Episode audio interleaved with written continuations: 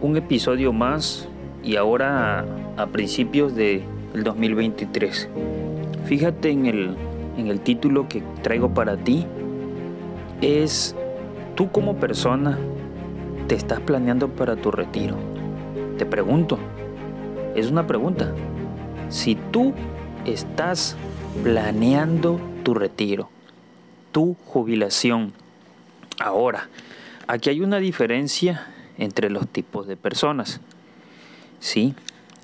Vamos a pensar, hay personas que tal vez sí tienen un retiro y una jubilación asegurada.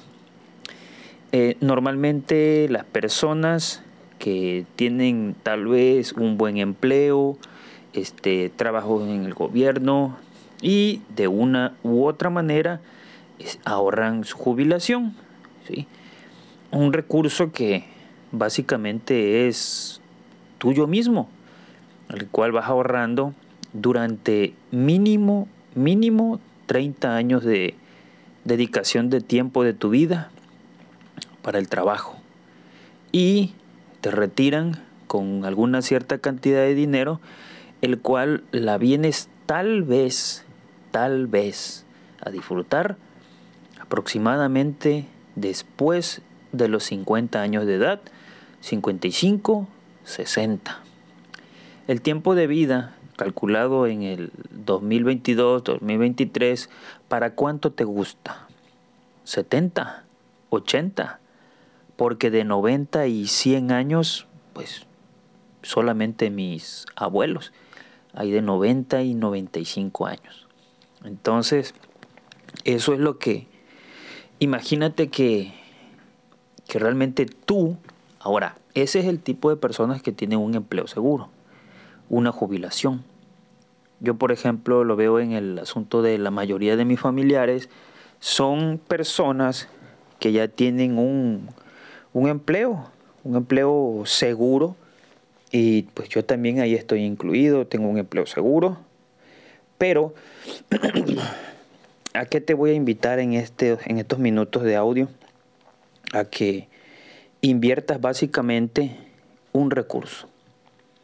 Y el mejor, vamos a llamarlo, este, la mejor, una, no te voy a decir la mejor, una de las mejores opciones es que tú recibas eh, de manera mensual un ingreso. Imagínate que tú mientras estabas activamente laborando, estabas acomodado a una cierta cantidad de dinero. Sí. Este, la cantidad que tú te imagines la que tú percibías de manera mensual. Ahora, con tu jubilación te retiras y obviamente casi seguro estoy, no te dan ese mismo 100% que percibías de manera mensual mientras estabas activamente laborando. Te dan tu recurso y tú dices, bueno, ¿en qué lo invierto? Algunos ni lo piensan en inversión, algunos van directamente al banco y a, y a guardarlo, a depositarlo. Déjeme decir, se va a devaluar más rápidamente. Tal vez una recomendación que yo puedo dar, ¿sí? yo todavía considero que empecé un poco tarde, vamos a llamarlo. Yo tengo 40 años, ¿sí? tengo este, lo que es la parte de un empleo de gobierno, se puede decir trabajo asegurado y también tengo una fuente de ingreso adicional, que es la parte del giro inmobiliario y este, tengo que pensar en otras este, fuentes de, de inversión, en otras fuentes de ingreso que para cierta edad yo tengo que ir eh, lo que vaya yo ahorrando, eh, eh, invirtiendo. Ahora, este, bueno, he aquí donde viene la parte inmobiliaria, ¿sí? Que tú inviertas una cantidad de dinero, ¿por qué? Porque mientras estamos activos laboralmente, tenemos en algunas situaciones hasta dos veces para que puedas disponer de un crédito hipotecario. Sí. Eh, tal vez algunas personas dicen, no, lo que pasa pues que el crédito lo pago más de lo que realmente me costó. Sí, pero si tú no puedes hacer eso, entonces, ¿por qué no ahorras esa parte? Porque legalmente ante la ley te prestan un 30%. Tú verifica y echa cuentas si reteniendo el 30% de tu salario y lo separas y lo almacenas mientras en el banco, pero bueno, la verdad que para mí es contraproducente. Imagínate que vas a ahorrar este, cierta cantidad de dinero durante mm, tres años. Si es que un crédito hipotecario normalmente se va en promedio a 10 años. Yo no lo vería prudente ahorrar 10 años. ¿sí?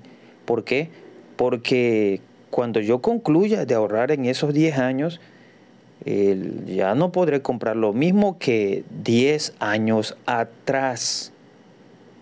Como que todo esto, si te das cuenta, lo compras 10 años atrás, lo compras a un precio, pues 10 años al pasado. Claro, los intereses y los ajustes de tasa es lo que vendrías a, pagar 10 años en el futuro. La diferencia es que ya vas a pagar tu deuda.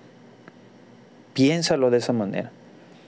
Mínimo, mínimo, este, tienes que recuperar, perdón, tienes que eh, eh, adquirir unos dos inmuebles rentables que mínimo te anden dejando el mismo porcentaje con el que tenías estabilidad o estabas acostumbrado mientras estabas trabajando. Espero que me, que me hayas entendido.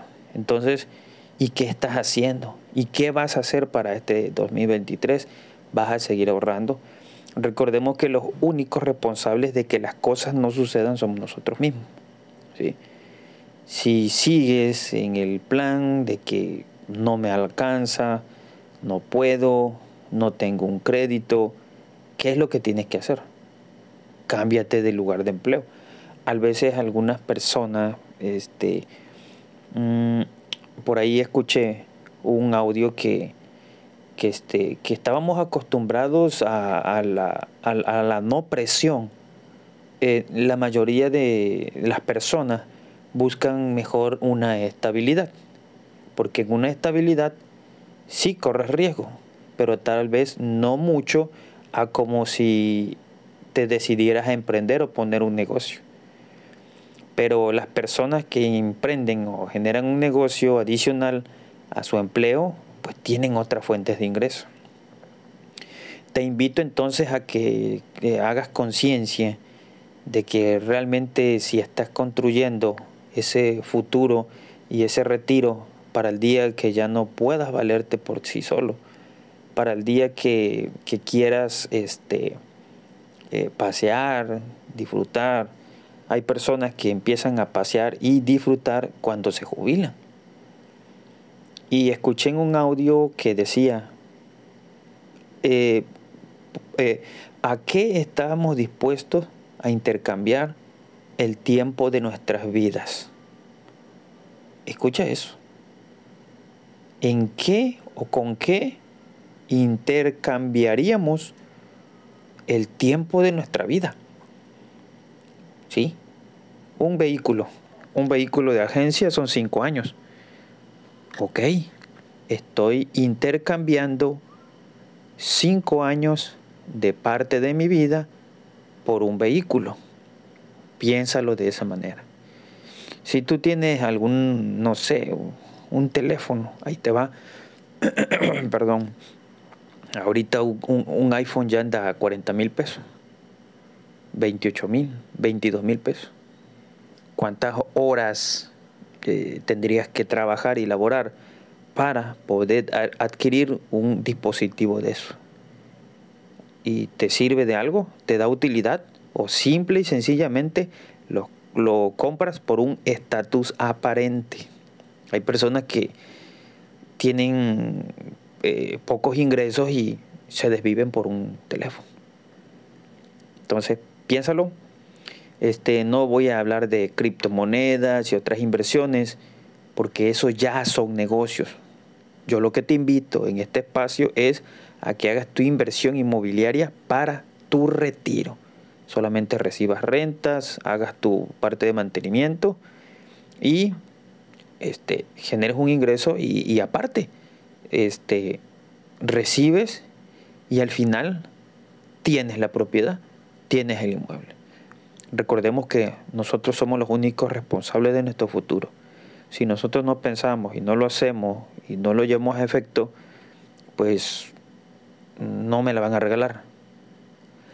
Gracias por haber llegado al final de este episodio.